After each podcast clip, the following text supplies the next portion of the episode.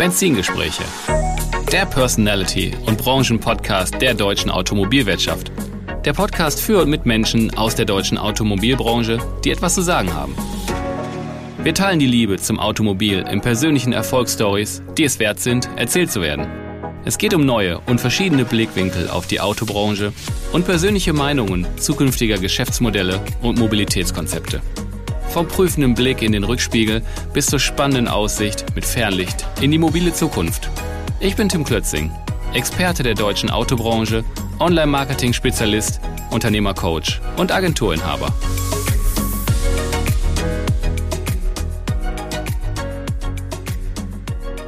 Kurzer Boxenstopp bei meinem Partner Instamotion.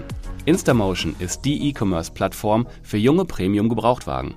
Instamotion ist Ihr 24-7 Online-Verkäufer, der Ihnen zusätzliche Verkäufe beschert und dabei keine monatlichen Gebühren oder Leadkosten berechnet. Durch Absicherung unseres Anteileigners, der Allianz, nehmen wir dem Handel die Risiken der Garantie und der Gewährleistung gegenüber dem Endkunden ab. Damit ist Instamotion der perfekte Partner des Handels ohne Eigenbestand und zusätzlichen Wettbewerb. Für weitere Informationen oder eine Partnerschaft melden Sie sich gerne unter partner@instamotion.com. Herzlich willkommen zurück bei meinem Podcast Benzingespräche. Heute mit einer etwas anderen Ausgabe, bei der es um ein konkretes Thema geht, die den deutschen Autohandel seit einiger Zeit und mehr denn je beschäftigt, das Agenturmodell. Und um da nicht mit gefährlichem Halbwissen zu glänzen, habe ich gleich zwei fachlich höchst versierte Gesprächspartner gefunden heute. Herzlich willkommen, Jürgen Stackmann. Herzlich willkommen, Uwe Brosset. Danke für die Einladung, Tim. Ja, hallo Tim. Hi, schön, dass wir zusammen sein dürfen. Und das äh, in, in der Atmosphäre hier total toll, dass das geklappt hat. Ist ein bisschen auch, äh, Uwe, wir hatten so ein bisschen Kontakt vorab und du sagtest, Mensch, das Thema ist wirklich heiß. Ich habe da eine Idee. Ich kenne da noch jemand, der sich ein bisschen auskennt und das ist der Jürgen. Genau, ja, wir kennen uns aus gemeinsamer Zeit sehr intensiv gerade über, über dieses Thema. Ah, super. Ja, Jürgen, Du bist Direktor des Future Mobility Lab an der Universität St. Gallen und warst früher in verschiedenen Management-CEO-Positionen bei Ford, Skoda, Seat, Volkswagen. Und Uwe, du bist Rechtsanwalt mit Schwerpunkt Automobilhandel und Partner der Kanzlei Osborne Clark. Habe ich das so richtig zusammengefasst in der Kürze? Ja, ich würde sagen, perfekt. äh, bin halt groß geworden im Unternehmerhaushalt und habe äh, tatsächlich das Geschäft, Automobilvertrieb und Marketing bei, bei Ford gelernt, äh, wirklich handwerklich gelernt, wie es funktioniert und aus der Zeit eben halt auch äh, tatsächlich die schätzen gelernt, wie, wie kraftvoll eine starke Handelspartnerorganisation ist und wie wichtig für den Erfolg von, von, von Marken. Das ist, glaube ich, tatsächlich ein Kerngedanke, der mich bis heute umtreibt. Wie, wie kann man das in die Zukunft übernehmen und äh, vor allen Dingen eben halt diesen Modernitätssprung mit, mitbringen, der, der notwendig sein wird. Hm. Okay. Und bei ja. dir, Uwe? Ja, du, ich bin Rechtsanwalt. ich bin da mal Rechtsanwalt. Genau. Mache ich jetzt seit ja, 27 Jahren dieses Jahr und äh, vom ersten Tag an eigentlich in der Autoszene.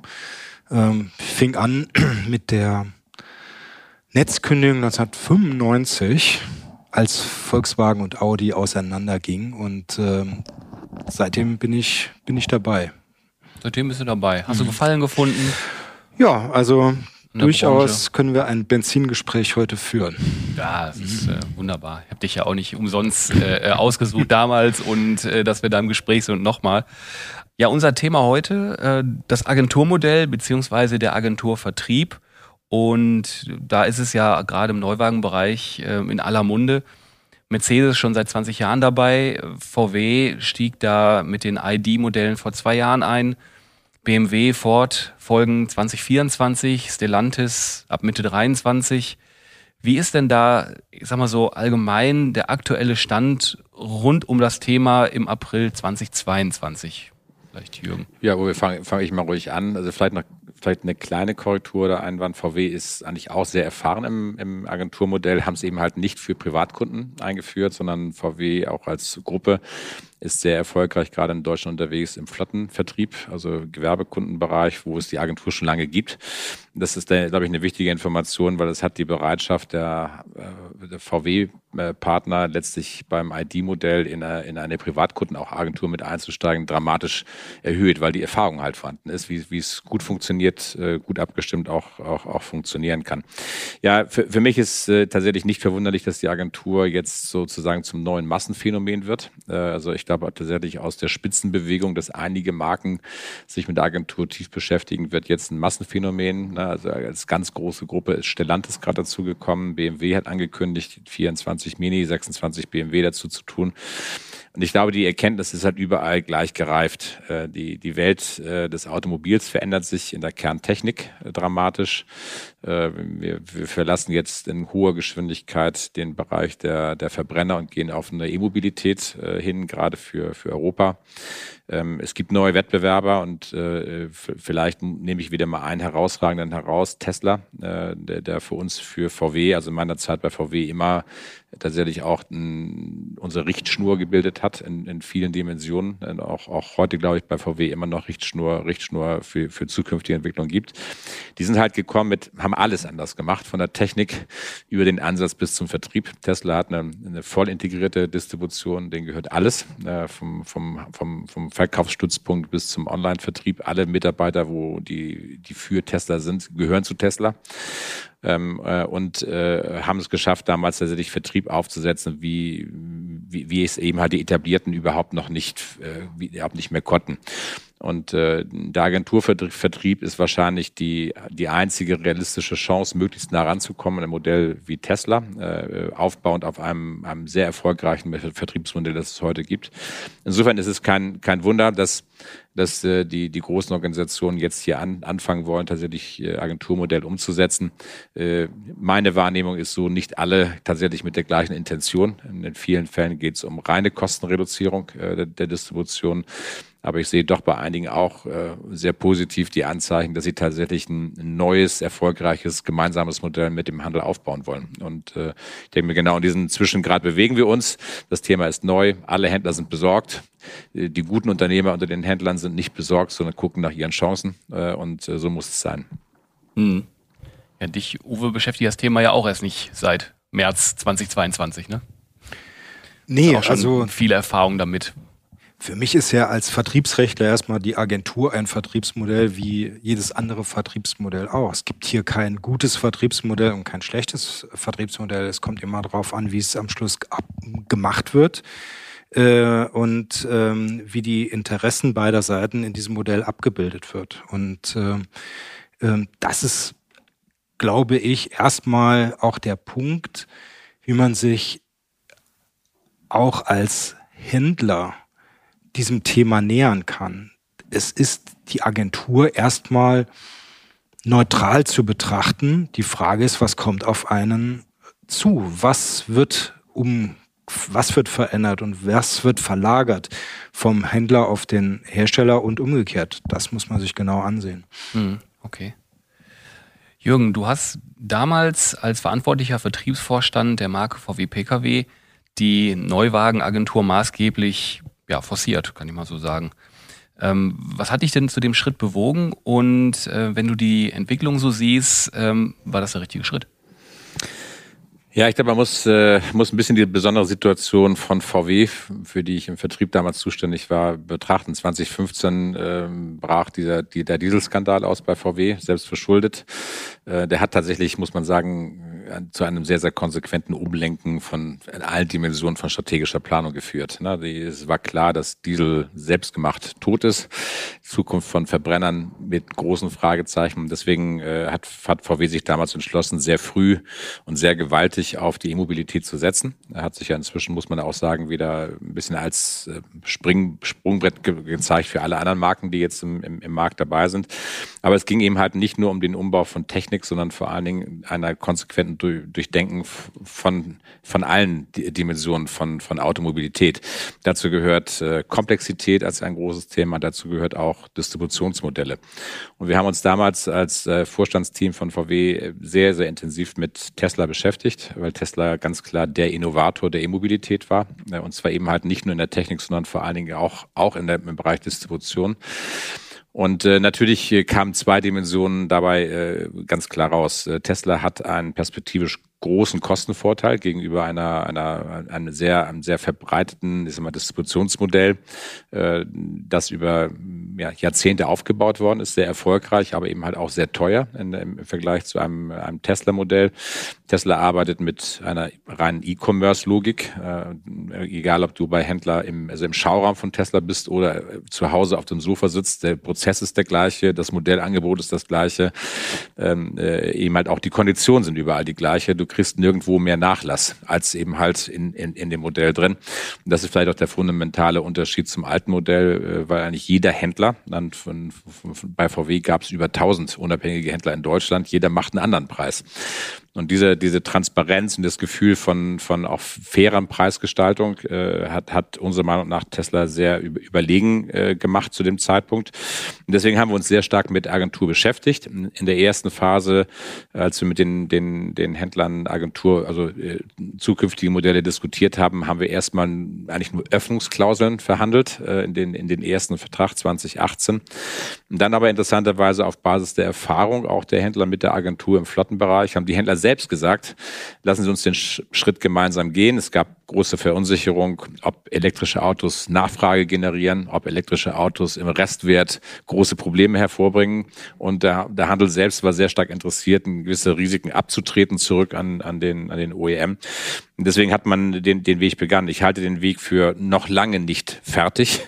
Ja, das ist tatsächlich für mich, sage ich mal, so eine Art First Shot, der jetzt auch im Markt funktioniert. Äh, da muss noch viel, viel, viel gearbeitet werden, um das wirklich erfolgreich vor Kunde und im Miteinander zu machen. Aber ich halte es für den richtigen Weg. Äh, tatsächlich eine Stärke der Vergangenheit und eine Stärke auch der, der, der Gegenwart, nämlich ein, ein sehr, sehr aktives Händlernetz zukunftsfähig zu machen, zusammen mit dem, mit dem OEM. Deswegen halte ich die Agentur für das richtige Modell. Es muss halt nur auf Augenhöhe mit beidseitigem Zukunftsinteresse äh, ausgeprägt werden. Und äh, da sehe ich vielleicht die Marken unterschiedlich aufgestellt. Hm, okay, da habe ich mal eine Frage, weil du gerade zwischendrin auch das Wort Kunde gesagt hast. Ähm, wird der Kunde denn später, jetzt wollte ich gerade am Point of Sale, im Autohaus einen Unterschied spüren, ob da ein Händler ist, der im Agenturmodell unterwegs ist oder eben nicht? Frage ich mich jetzt so als so ganz pragmatisch.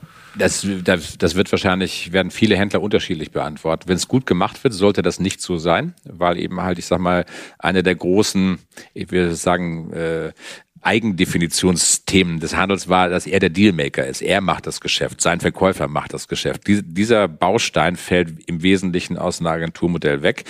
Äh, ich denke mir tatsächlich, wenn es ausgeprägt ist, werden sich viele Händler wieder auf die eigene Leistung, äh, den eigenen Service äh, stärker konzentrieren. Eine, eine Beratung, die, ich sag mal, wirklich zum Wohl des Kunden nach vorne gerichtet ist, eine Verbess zu einer Verbesserung auch der, der Auswahl für den, für den Kunden hilft. Nein, ich glaube also, wenn eine Agentur Agentur tatsächlich gut überlegt ist und auch die, die Veränderungsprozesse im Handel gut vorbereitet sind, sollte eigentlich der Kunde äh, eben halt egal, aber zu Hause auf der Couch ist oder im Handel den gleichen Prozess erleben, aber gerne zum Handel gehen, weil er dort tatsächlich eine bessere Beratung, eine persönliche Beratung äh, vorfindet.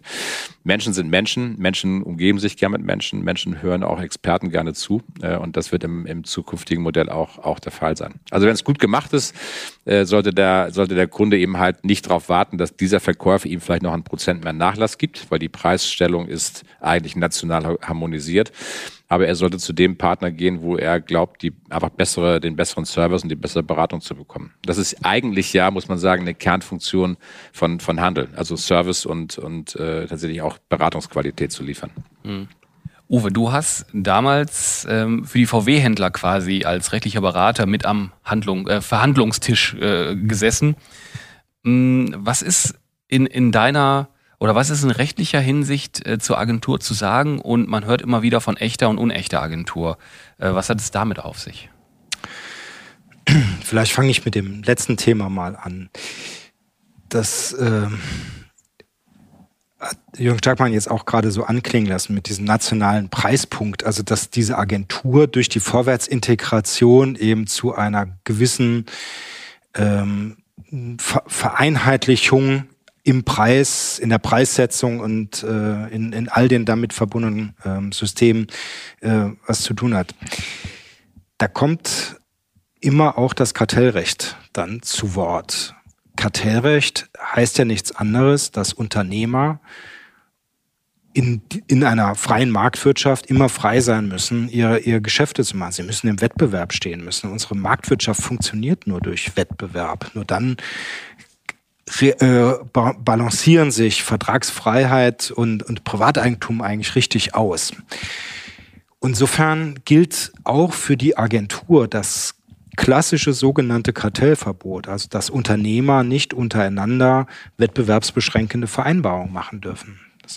Mit anderen Worten, auch in einer Agentur sind per se Preisfixierungen erstmal nicht erlaubt vom Kartellrecht oder die Zuordnung von Kundengruppen an einem bestimmten Kunden oder dass der Hersteller sich das selbst vorbehält oder dass Gebiete vergeben würden. Das ist erstmal vom Kartellrecht nicht erlaubt.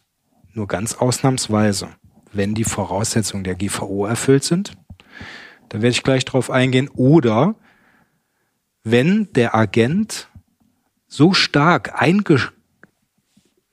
integriert ist in das Vertriebssystem des Herstellers, dass er quasi seine Unternehmerstellung verliert, dass er wie ein Hilfsorgan ist, dass er gar keine, dass er gar nichts mehr so eigenständiges mehr damit tut.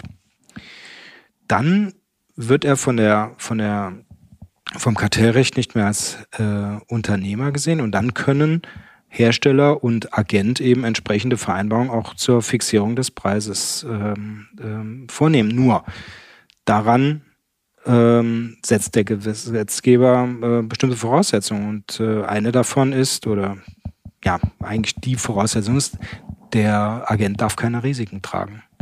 Und das ist einer der ich sage jetzt mal Knackpunkte, die man bei der Agentur und auch bei der modernen Ausgestaltung der Agentur berücksichtigen muss. Es gibt drei Kategorien von, ähm, von Risiken, um die es hier geht. Das ist einmal das Risiko aus dem Vertrag selbst, also der Agent der den Vertrag vermittelt, hat mit der Ware nichts zu tun. Er ist weder gewährleistungsverpflichtet, noch hat er da ein Lagerrisiko, noch hat er irgendwie ein, ein Risiko, dass, das, dass er sein Geld nicht bekommt. Äh, das sind alles Dinge, die treffen nur den Verkäufer, also den Hersteller. Damit muss er völlig, der, der Hersteller muss einen Agenten, wenn er eine echte Agentur machen will, davon befreien. Das zweite Risiko oder die zweite Risikokategorie, die der Hersteller übernehmen muss, ist dieses sogenannte marktspezifische Risiko. Also alles das, was äh, man auf Englisch als Sunk Costs beschreibt. Also wenn der Agent das nicht mehr, das Produkt nicht mehr vermitteln würde, was er vorher investiert hat, was jetzt für die Katze ist. Das sind, und da kann man sich dann natürlich trefflich streiten, was gehört dazu, aber definitiv alles, was ähm, jedenfalls Marke betrifft, was diese konkrete Markenauftritt betrifft. Da, das, das gibt ganz viele Aspekte. Das ist Software, das sind Geschäftspapier, das sind Werbematerialien. Alles das ist quasi äh, marktspezifisches äh, Investment, Personal, das auszubilden, es kostet alles Geld. Und hiervon muss ähm, der Agent äh, von diesen Kosten und Risiken befreit sein. Und die dritte äh, Risikokategorie ist, ähm, die ergibt sich aus einer Kombination von Agenturvertrieb und Handelsvertrieb. Man könnte ja sagen, gut, ich mache jetzt mal ein bisschen ähm, Agentur, aber ich habe ja den Händler auch noch als Händler tätig und dann greife ich auf diese Ressourcen zurück. Das hat die EU-Kommission auch erkannt und hat das als dritte K Kategorie äh, ausgearbeitet. Und nur wenn diese drei Risiken vollständig beim Hersteller liegen, beziehungsweise anders ausgedrückt, wenn der Vermittler diese Risiken nicht zu tragen hat, dann ist die Agentur sogenannt echt. Dann verliert der Agent seine sogenannte Unternehmertätigkeit. Dann ist das, was er vereinbart, nicht mehr eine Vereinbarung zwischen Unternehmen, die dem Kartellrecht unterfallen, sondern er ist quasi integriert. Und dann, nur dann kann der OEM ähm, den äh, Preis fixieren. Dann nur kann er den Vertriebskanal organisieren, so wie er es will. Dann nur kann er Kundengruppen zuweisen. Wenn das nicht so der Fall ist, bleibt es eigentlich bei dem gleichen Konstrukt, was wir beim Handel haben, wir brauchen da die GVO für solche ähm, Wettbewerbsbeschränkungen freizustellen. Ich glaube, deswegen erklärt sich auch, weshalb eigentlich bis jetzt zumindest, muss man sagen, nur ein Hersteller versucht, den Weg der echten Agentur zu gehen, das ja. ist Mercedes, die, die, die auch, muss man sagen, im Sinne einer Endkundenorientierung immer schon relativ weit waren. Die ja. haben schon relativ weit gedacht, als, als Marke Mercedes, wie die eigentlich mit Endkunden umgehen können. Viele andere Hersteller, wie auch VW Volumen, also klassische Volumenhersteller, sind ja als, als Marke erstmal sehr weit vom Endkunden entfernt. Das ist eigentlich eine Aufgabe, die klassisch immer der, der Handel äh, geführt hat. Deswegen rechne ich halt damit, dass wir im, im Wesentlichen eigentlich ein, eine Geburt von unechten Agenturen sehen, der, wo eben halt äh, Rechte und Pflichten in Teilen beim, beim Handel bleiben. Ich persönlich halte es auch für gut, weil eben halt auch eben halt das Unternehmertum damit erhalten bleibt. Ich, ich glaube, unternehmerische Kraft liegt halt viel Power und Potenzial, auch für, auch für die Zukunft. Wir aber eben halt im Sinne der der Preisung, ich sag mal, eine Einschränkung sehen. Also dieses große Preisband, das wir heute sehen, dass äh, auf den Kanälen des OEMs, ich sag mal, unverbindliche Preisempfehlungen gelten, die ja völlig irrelevant sind. Dann auf den Webseiten der Händler die erste Preisempfehlung und dann nachher am Schreibtisch des Verkäufers die dritte. Äh, das ist halt ein System, was sich, glaube ich, aus Kundensicht komplett überholt hat. Der Kunde will eigentlich, wenn er sich für eine Ware interessiert, ich sag mal, möglichst auf den ersten Klick, möglichst nah dran an die echten Transaktionspreise kommen. Das lässt sich auch in einer unechten Agentur, glaube ich, gestalten, durch, durch bestimmte Einschränkungen, auch Hebel, die, die gemeinsam zu, zu führen sind. Deswegen bin ich ja nicht überzeugt, dass man in der unechten Agentur sehr weit rankommt in ein System, was sehr kundenorientiert ist, äh, auch für Kunden einfach zu verstehen. Setzt aber voraus, dass tatsächlich beide Parteien das so wollen. Und dass eine dritte Partei noch mit integriert wird, das sind die Captive-Banken und Leasinggesellschaften. Genau. Ich glaube, das ist ein ganz, ganz wesentlicher Punkt, den wir überhaupt ähm, bislang möglicherweise noch gar nicht so auf dem äh, Plan hatten. Aber wenn wir von Leasingquoten ausgehen, je nach Marke von 70, 80 Prozent, dann sieht man ja, wie wichtig dieser Player ist, der möglicherweise gar nicht mit am Tisch Agenturtisch sitzt. Genau. Und dort werden eben auch äh, äh, Entscheidungen getroffen, die zum Vertriebserfolg führen. Und ich glaube, hier muss eine weitere Sicht eben nochmal äh, oder eine erweiterte Sicht stattfinden, dass wir, wenn wir diese Form der Vorwärtsintegration betreiben, dass dann jedenfalls der, der am Schluss die Finanzierung liefert, dass der eben mit integriert wird in all diese Überlegungen. Im, im ähm, MEB-Vertrag gibt es ja Ansätze für ähm, diese, diese Dinge, aber ich glaube, hier muss man nochmal stärker drüber nachdenken, wie kriegt man das integriert. Sonst ist das auch manchmal, wirkt das so ein bisschen wie La Polar für mich, wenn ähm, Hersteller und ähm, Händler machen wunderbare Verträge und äh, da sitzt ein... Die Bank hebelt's aus. Genau, die Bank hebel's aus. Und genau. das, das muss man ja. ganz definitiv so sagen. Ja. Also stimme ich, mhm. äh, stimme ich dem, dem Uwe Bossek äh, voll, vollkommen zu ne, die sogenannten Captive Banken, also die Banken der Hersteller, sage ich mal. Nicht jeder hat große und starke, aber viele haben sie halt dann doch, sind natürlich Teil der, der, der, der zukünftigen Organisation des, des Vertriebs, müssen also mit an den Tisch, gerade was die Kernfragestellung angeht. Ja, da äh, bestimme ich die absolut zu. Und dürfen auch nicht gegeneinander, also sich gegenseitig ausspielen, das kommt nochmal dazu. Aber ich möchte noch auf einen Punkt ähm, eingehen. Selbst in der unechten Agentur, ist es, bleibt es ja trotzdem eine Agentur. Das heißt, es gilt das Handelsgesetzbuch mit all den Voraussetzungen, die unser Handelsrecht eben gibt. Das ist übrigens europäisch äh, harmonisiert. Das ist also in ganz Europa auch äh, wortidentisch äh, oder fast wortidentisch umgesetzt. Und da gibt es eine Regelung im ähm, Handelsgesetzbuch ähm, und die besagt, dass der Hersteller oder der Unternehmer, dem Handelsvertreter, alles, was zur Durchführung der Vermittlung erforderlich ist, zur Verfügung stellen muss. Äh, und diese Regelung ist unabdingbar. Und dazu gibt es eine unübersehbare Menge von ähm, Rechtsprechung, jetzt nicht unbedingt nur im Autobereich, also ganz wenig im Autobereich, weil wir auch viel zu wenig ähm, Autobereichs ähm, äh, in der Agentur hatten, aber ganz viel aus der aus dem nach wie vor hoch populären Agenturwesen, ob das bei Tankstellen ist, im Reise, äh, in, in, in der Reisevermittlung und wo auch immer, Finanzdienstleistungsvermittlung. Und da gibt's Massen an Rechtsprechung und die sagen durchaus, die Gerichte, dass ähm, ein Hersteller äh, dass die Hilfsmittel, die es braucht, um diesen Vertrag zu schließen, die also erforderlich sind und nicht unabdingbar, sondern erforderlich sind, diesen Ab Vertragsabschluss ähm, fördern, dass die zur Verfügung zu stellen sind. Das ist eben, ich habe es eben schon mal kurz äh, angesprochen äh, bei der Thema, beim Thema Risiken, aber in gleicher Weise ist das hier. Wir sprechen also über Vertriebssoftware, wir sprechen über Kundenlisten, wir sprechen über, über Kassensysteme, Datenleitungen, ähm, Hardware, Software, äh, Musterkollektionen, Vorführwagen und so weiter und so fort. Und ich glaube, unter diesem Gesichtspunkt muss man die Agentur auch nochmal sehen. Und daran sieht man, die Agentur ist kein, ich habe das mal genannt, kein Sparmodell. Sie ist ein, ein, ein switcht von den Verantwortlichkeiten, aber es bleibt in gleicher Weise komplex. Nur bestimmte Aufgaben haben sich äh, verschoben ähm, und äh, äh, jedenfalls äh, Hersteller, die sagen, wir machen jetzt nur Agentur, weil wir die Kosten sparen werden, die werden wahrscheinlich hier äh, am, am Handelsgesetzbuch eben auch an ihre Grenzen kommen. Und deshalb, äh, Herr Jackmann, für mich ein ganz wichtiger Punkt, es muss mehr sein als nur der, der Kostenaspekt, der äh, einen Hersteller dazu bringt, die Agentur zu erwägen als eine Zukunftsvertriebsform. Ab, absolut. Ich bin, bin trotzdem der Meinung, dass, dass sich in einem Agenturmodell, wenn es gut, gut geplant ist, doch in der Summe eine ganze Menge Geld sparen lässt. Es entsteht eben halt in dieser in diesem dreistufigen Vertriebsnetz, das wir jetzt über Jahrzehnte sehr intelligent aufgebaut haben.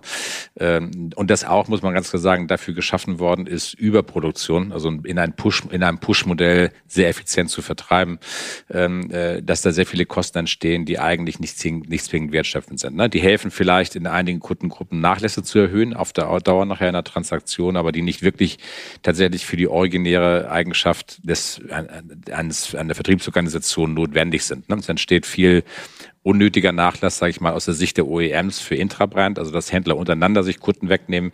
Das ist alles für die Kunden cool, aber an sich muss man sagen, für Distributionskosten natürlich eigentlich Waste. Ne? So und äh, ich glaube, man muss, äh, muss die Kette betrachten. Ich glaube schon, dass ein Agenturmodell, ich sage mal, so eine Art Midpoint ist zwischen einem einer integrierten äh, Distribution, wie sie Tesla hat, und einem dreistufigen Modell, was wir ausgeprägt haben. Vieles davon kann der Hersteller sogar im dreistufigen Modell jetzt schon anfassen. Sieht man jetzt im Markt. Wir haben ja äh, durchgängig äh, jetzt in der Chipskrise immer noch im Markt dreistufiges Vertriebsmodell in, in voller Blüte. Äh, und trotzdem steigen die Preise massiv, die Transaktionspreise steigen, weil halt die Hersteller zum ersten Mal bewusst Schrauben drehen, die sich ja über Jahrzehnte nicht mehr gedreht haben. Nachlässe werden zurückgenommen. Also es gibt viele Stellschrauben, die, die, die zu ziehen sind, die im, im Kern Distributionskosten sinken. Ich, ich gucke aber auf die Distributionskosten Kosten immer von einer Wettbewerbssicht. Und der Wettbewerb ist nicht nur mehr der Autohandel per se, also als Ford-Händler der Opel-Partner oder mein Nachbar Ford-Händler äh, im, im, Worst Case, sondern es gibt halt jetzt eine ganze Reihe neue Entwicklungen. Es gibt sehr, sehr starke Vertriebsplattformen, die natürlich auch Wettbewerber für OEM-gestützte Organisationen sind. Nehmen wir mal die großen Auto 1 äh, CarWow als Vertriebsorganisation, Vertriebsplattform die, die ja eine völlig andere neue Kundenidee mitbringen. Bei uns kannst du ein Auto ansehen, draufklicken, äh, kannst online komplett zu Hause auf dem Sofa das Auto dir leasen, äh, mieten und es wird dir vor die Haustür gestellt. Das ist, die, ist der Gesamtprozess.